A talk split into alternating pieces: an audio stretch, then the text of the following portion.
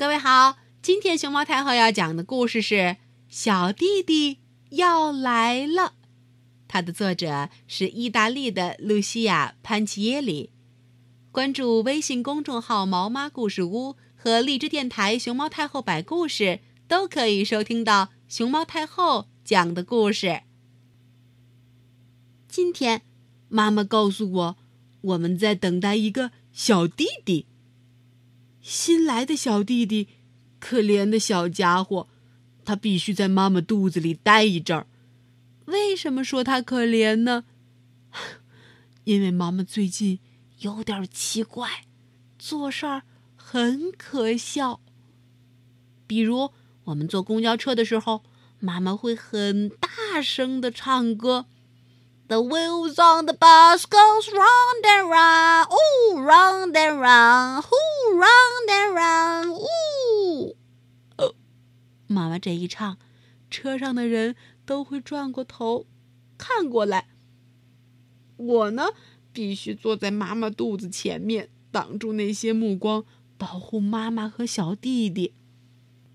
妈妈说，每个肚子里的小孩都让妈妈想唱歌。他们让人心里充满快乐。我在妈妈肚子里的时候，也曾这样听她唱歌：“睡吧，睡吧，我亲爱的宝贝。”那时候，妈妈也特别高兴。可是好奇怪啊！现在妈妈只喜欢吃南瓜、南瓜饭、南瓜饺子、煎南瓜，还有南瓜蛋。糕。幸运的是，现在是十一月份，乡村的田地里头到处都是南瓜。爸爸告诉我，妈妈爱吃南瓜的背后有个小秘密，她特别希望小弟弟的头发是红色的，甚至像南瓜肉和南瓜皮那样是橘黄的。对我来说，红头发没什么不好。我喜欢脸上长着雀斑的红头发小宝宝，所以为了妈妈，也为了小弟弟，我和爸爸都能接受吃南瓜。只是我经常会忍不住想，小弟弟的头发会是香蕉红、正红、火红、胡萝卜红、红卷毛、浅红、深红，还是嘿嘿小红顶呢？现在，大肚子的妈妈还有个奇怪的地方，她总是打瞌睡。比如，她和爸爸一起坐在沙发上，或是在小床边给我唱摇篮曲的时候，都会睡着。一天晚上，我做了一个可怕的梦。梦见我的红头发小弟弟和许多南瓜在一起，慢慢的变成了一个南瓜头弟弟。他的头就像万圣节的南瓜灯一样，里面空空的，脸上还有好多的雀斑。我绝不允许这样的事情发生。我要做一个计划，一个拯救小弟弟的计划。我不能让他的脑袋空空的。那里面应该有名人故事、植物的名字、游戏、假期、巧克力、面包，还有小弟弟要安静的到来。我依偎在妈妈的肚子上，轻声对他说：“南瓜头，不要担心，你要乖乖的。我会给你讲一箩筐的故事，会教你做许多事。”如果你愿意，我会一直把你带在身边，还会在坏人面前保护你。不过，南瓜头从来没有回答我。我觉得吧，南瓜头可能根本听不懂这些话。于是，我在家里弄出一些声音给他听：水龙头流水的哗哗哗哗声，茶壶鸣笛的。呜声，我和爸爸的嗯亲吻声，妈妈挠我痒痒时，我的笑声。南瓜头还是没有反应。不过，我一直忘不了这个梦，我不希望梦里的事情发生。冬天来了，我和妈妈一起吃了好多的糖拌橙子。虽然这个季节没办法找到南瓜了，但橙子的维生素可以让南瓜头不咳嗽，并且抵御这些日子的寒冷。爸爸在盘子里把橙子摆成漂亮的橙子花，在一片片的花瓣中央，我用砂糖堆了一座小山。为了过冬，妈妈给我补充维生素，织暖和的小羊毛帽子。有苹果形状的，也有小狐狸形状的。下一个冬天，这些帽子我们家南瓜头也可以戴了。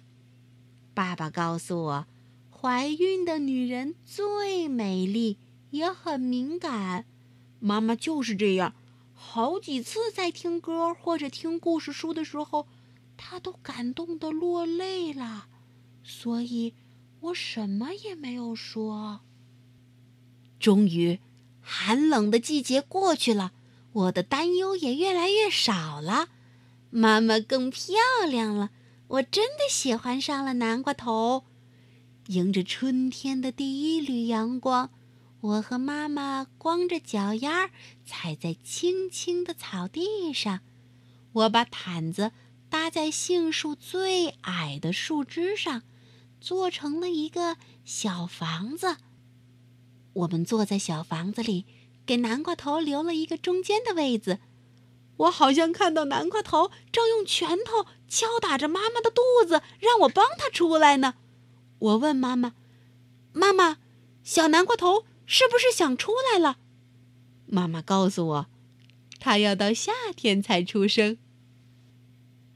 六月，我们一起到奶奶家的海边。妈妈挺着圆圆的大肚子晒太阳，这样南瓜头的雀斑应该会越来越多。我用一些奇怪的东西在妈妈肚子上堆了一个城堡，这样可以教给小弟弟一些比较复杂的词语：贝壳、软体动物、螃蟹、水母、海藻。我还和爸爸用树枝在沙滩上画了一个大大的南瓜，大到全家人都能待在里面。这样，南瓜就不再是空的啦。有家人，有鹅卵石，还有海浪，来来去去带来的其他宝贝儿。瞧，那边来了个小螃蟹。这一天终于来了，南瓜头。出生了，就像我从妈妈肚子里出来时那样。它安安静静的瞪着大眼睛看着我们。南瓜头没有雀斑，也没有红头发，因为它还是个小婴儿。看到它，我好激动啊！这是我第一次看到它，也是它第一次看到我。我靠近南瓜头。那些我曾经为他做过的事情，让我充满了自信。像每个人一样，他有一个很正常的脑袋。他冲着我微笑。我相信，这首先是因为那些橙子和难懂的词语，所以我不再叫他南瓜头了。但是有时候他哭了，我还会听到妈妈深情地叫他南瓜头。不哭了啊，南瓜头。直到现在，我依然没有忘记这个名字。特别是当我们一起玩捉迷藏的时候，我一找到他，就会立刻喊“南瓜头”，他就会向我跑过来。嘿，不过他并不知道，捉迷藏也是他出生之前我就给他准备的一份礼物。那是我曾经。放在他脑袋里的。